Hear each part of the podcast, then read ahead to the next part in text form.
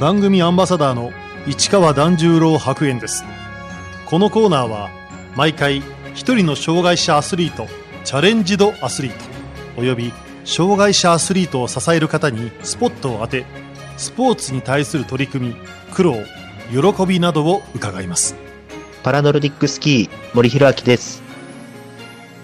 森弘明選手。1996年東京都出身の27歳高校時代は野球部でキャプテンを務め4番ピッチャーとして活躍しましたが2年生の夏に交通事故に遭い両足を失いました。その後明治大学に入学。2017年大学3年生の時にパラノルディックスキーを始め2019年春朝日新聞社に入社。スポーツ事業部の社員として働きながら競技を続け去年は北京冬季パラリンピックに出場。発信する側としてパラスポーツの普及にも取り組みながら3年後のパラリンピック連続出場を目指しています。森選手は小さい頃から野球少年でした。あの荒川河川敷の野球グラウンドがすぐそばにある環境で育ったんですね。で小学校2年生であの地元の少年野球チームに友達に誘われて野球を始めたというのがきっかけでした。で中学校で、えっとまあ、もっと上のステージを目指したいなというふうに思って学校の部活ではなくて週末土日の公式野球の、まあ、クラブチームに所属をしてで最終学年では日本選手権大会に出場したりとかなんかすごいいい経験をさせていただきました。その後地元の高校に進学。野球部では4番でピッチャーを務め将来は大学社会人野球でプレーすることを夢見ていましたが高2の夏交通事故に遭いました。2年生と1年生の新チームのタイミングで主将を任されて夏休みが終わった後の秋の大会っていうのが、まあ、まずは目標だったんですけどそれの前に起きた事故でした。一命は取り留めましたが事故で両足の膝から下を失った森選手。絶望的な状況から周りの支えでもう一度前を向こうと思えるようになりました。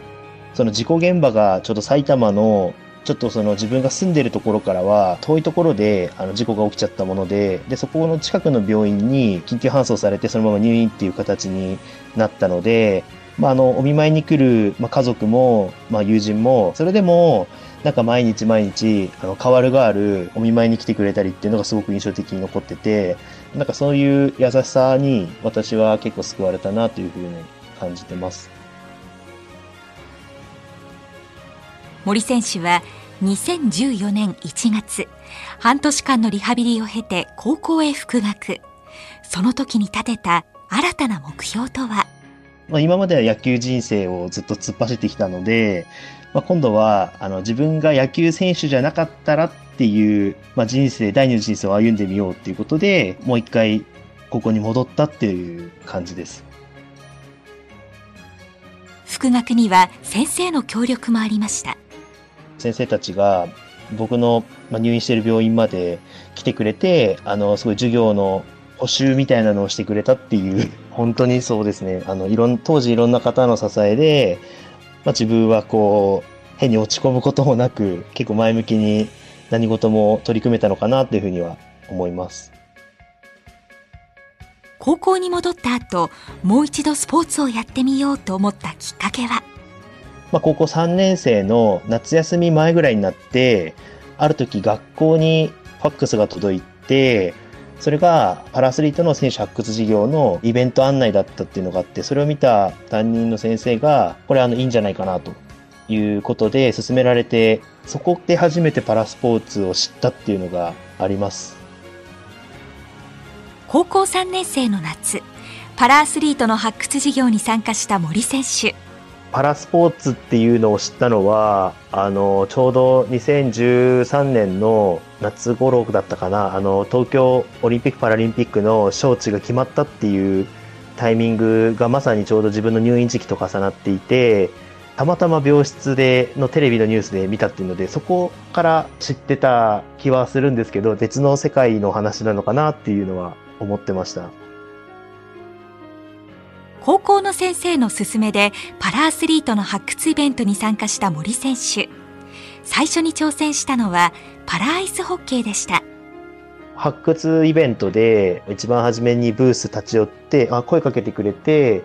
あの触れてみたっていうのはアイスホッケーでしたね。当時はちょうど高校3年生のあの受験期っていうところもあってちょうどまだ進路についても考えていた時期で一旦こう考える時間を欲しいっていうところで何度かその強化合宿の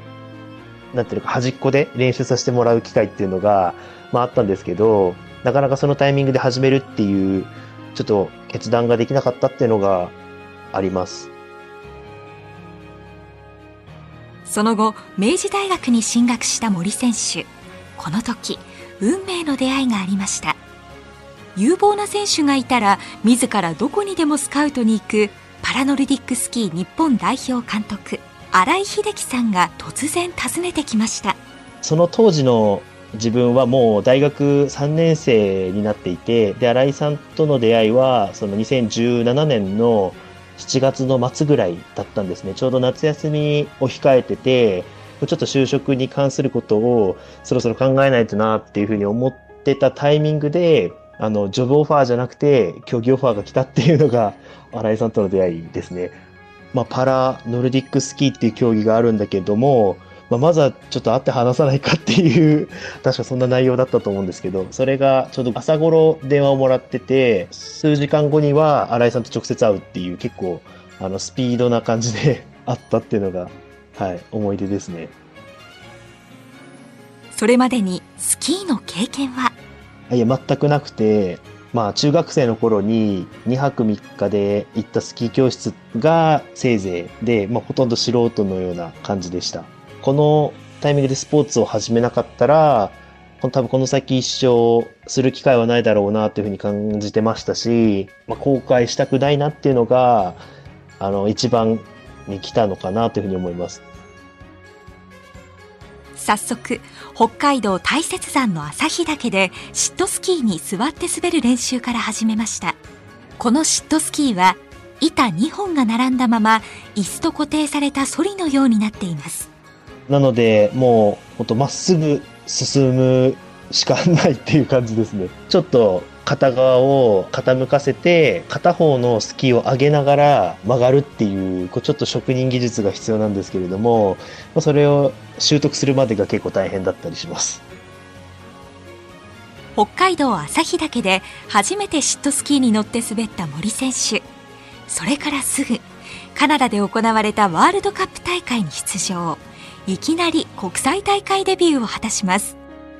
旭岳の1週間ちょっとの合宿があって、まあ、それ終わってから中4日ぐらいにもうすでに羽田空港に集まっていて、で、そこからあの、カナダのキャンモアっていう地域があるんですけど、そちらに行って、ワールドカップに参加したっていうのが一番初めのデビュー戦だったかなっていうふうに記憶してます。歴はそうですね、1ヶ月未満な感じで、コース上で転んじゃったりとか、よくあの、フィニッシュして帰ってこれたなっていうのが正直なところでした。競技を始めた翌年、2018年にピョンチャン冬季パラリンピックが行われました。ピョンチャンパラリンピックで冬の期間一緒に練習とかトレーニングをしていた先輩方が活躍されてる姿を見てて、やっぱこう心が触れましたし、自分の中では、あの、すごいこう苦悩とかも見てたりもしたので、その努力がこの一瞬で決まるんだなっていうこと自体が、なんかすごく素敵に思えたっていうので、まあ、僕も純粋に、まあ、その大会を目指して、次の4年間でどこまでいけるのか、で、実際自分がいけるのかどうかっていうのも試してみたいっていうふうに思ったのが2018年でした。経験を積むため、森選手は4年生の時に明治大学の体育会のスキー部に入部。パラの部員は森選手だけでしたが、部員はみんな同じスキーヤーとして迎えてくれました。競技始めたのもちょっと遅かったっていうのもあって、まあ、大学4年生からは大学の所属としてあの活動したいんですっていうところで大会スキー部にあの迎え入れていただいてで1年間だけですけどもだったらその目指すステージは違うんですけれども同じ大学大会スキー部の仲間だからということで、はい、一緒になって活動させていただきました。卒業後の2019年春森選手は朝日新聞社に入社。どんな仕事を担当しているんでしょうか？今はスポーツ事業部という部署でスポーツイベントに関わる仕事をしています。一番初めにやりたいと思って入った仕事をできているような感じですね。で今担当は主にあのバスケットボールを担当していて入社してからあのバスケをよく見るようになったんですけどすごいバスケットボールもすごい面白いなというふうに思って結構今一ファンとして楽しんでいます。すごくいろんな方にあの応援していただいてパラリンピックの時も、まあ、壮行会を開いていただいたりとか あのしてでそこでボロ泣きするっていう そんな感じでした。2021年12月。森選手はカナダの大会でパラリンピックの派遣基準を突破。冬の北京出場が内定しました。やっと掴んだっていうか正直雲をつかむような話に思いながらあの4年間自分なりに努力してきたところはあったので最初は言葉がちょっと出なかったような感じです。初の大舞台北京冬季パラリンピックを控えノルウェーで行われた大会に出場した森選手しかしそこで新型コロナウイルスに感染してしまいます。ちょうどカナダの遠征が終わって年が明けて2022年の1月だったんですけれども、まあ、そのタイミングノルウェーで世界選手権があってまあそこに、えー、私自身はちょっとこうレース感的なところがもっとこうしっかりとレースをのな感覚をつかむべきだと思って参加したんですけど、まあその現地でコロナ感染をしてしまって、今までこう、しっかり練習してきた部分っていうのが、あの、全部リリースされちゃったような感じで、あの、またゼロから考え直さないといけないなっていうので、結構頭が真っ白になったことを覚えてます。そんなアクシデントもありつつ迎えた北京冬季パラリンピック。森選手はまずメインで取り組んできた競技900メートルスプリントレースに出場。決勝進出を目標にしていましたが、31位に終わり予選敗退となりました。まずは予選突破だっていうふうに思いながら、あの、初レースを楽しんだわけなんですけど、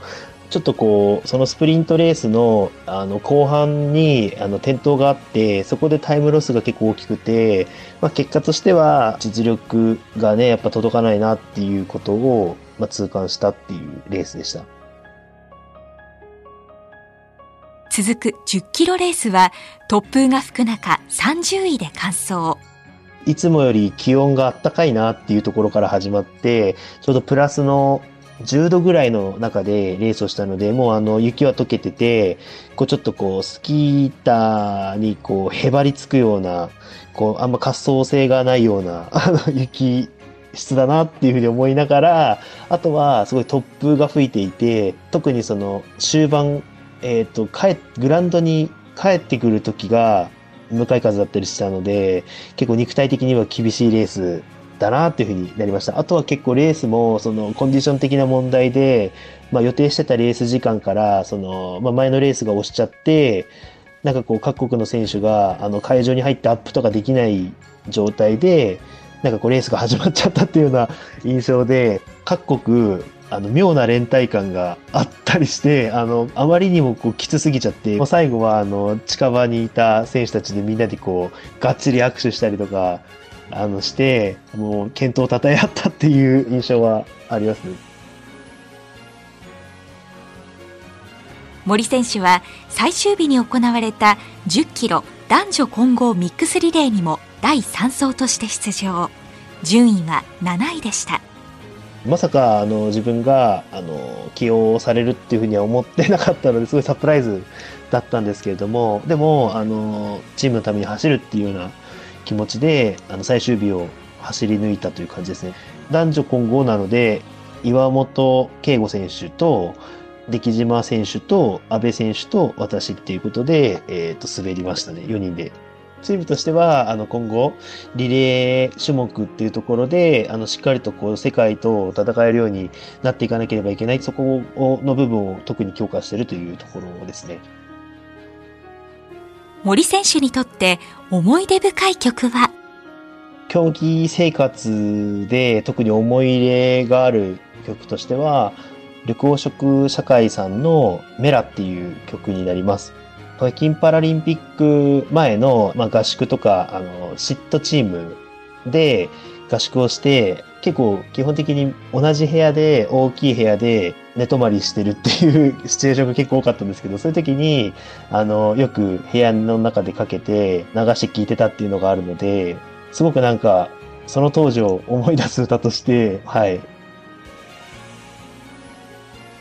新聞社に勤める森選手。パラスポーツをもっと知ってもらうため今後取り組んでいきたいことは？スポーツが好きですし特にあのパラスポーツは今自分がバリバリ選手として競技も頑張っているところではあるのであの、まあ、いろんな競技者の方にお話を聞いてみたいなっていうのがありますね。で、なんかそういうことで自分がこう興味を持って、あの、そういういろんなパラスポーツに触れて、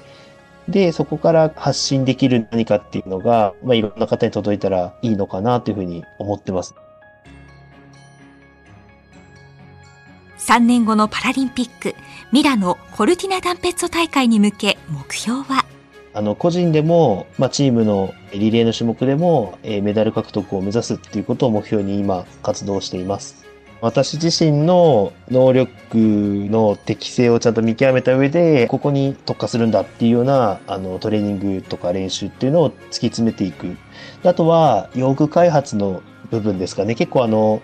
乗り物のスポーツだなっていうふうに自分でも思ってるので、まあ、特にシットスキーって呼ばれる、その私自身があの、乗るシートの部分、これをもう少し改良していく必要があるんじゃないかなというふうに思ってるので、こう、それをまさに今、こう、探しているという感じですね。なので私たちも、あの、本腰を入れて、本当にこう自分が乗っているものを良くしたいっていうこう情熱を持って、いろんな方々に、まあ、協力をまず仰ぐっていうか、まあ、協力要請をするっていうのから始めないといけないなというふうに思ってます。近々目標にしている大会は？パラリンピックでメダルを目指すとなるといろんな大会でまずそういった実績をこう積み上げていかなきゃいけないなと感じているので、まあ、ワールドカップに出場してそこでメダルを獲得するということが今年度目標になってます森選手にとってパラノルディックスキーの魅力とは？ノルディックスキーの魅力っていうのは、あの、まあ、肉体的には厳しい競技ではあるんですけれども、あの、まあ、一緒に切磋琢磨してる、まあ、競技者の方とか、あとはスタッフの方とか、すごい人的な部分ですごい支えられてることが多いなというふうに思ってます。あとは、まあ、競技時代の魅力としては、すごく幻想的な景色、あとあの、夏場だったら山登りしてたりとか、結構そういう自然に触れながら、こう競技ができるということで、なんかこう心が 豊かになるなっていうふうに、あの、感じてます。それが魅力かなというふうに思ってます。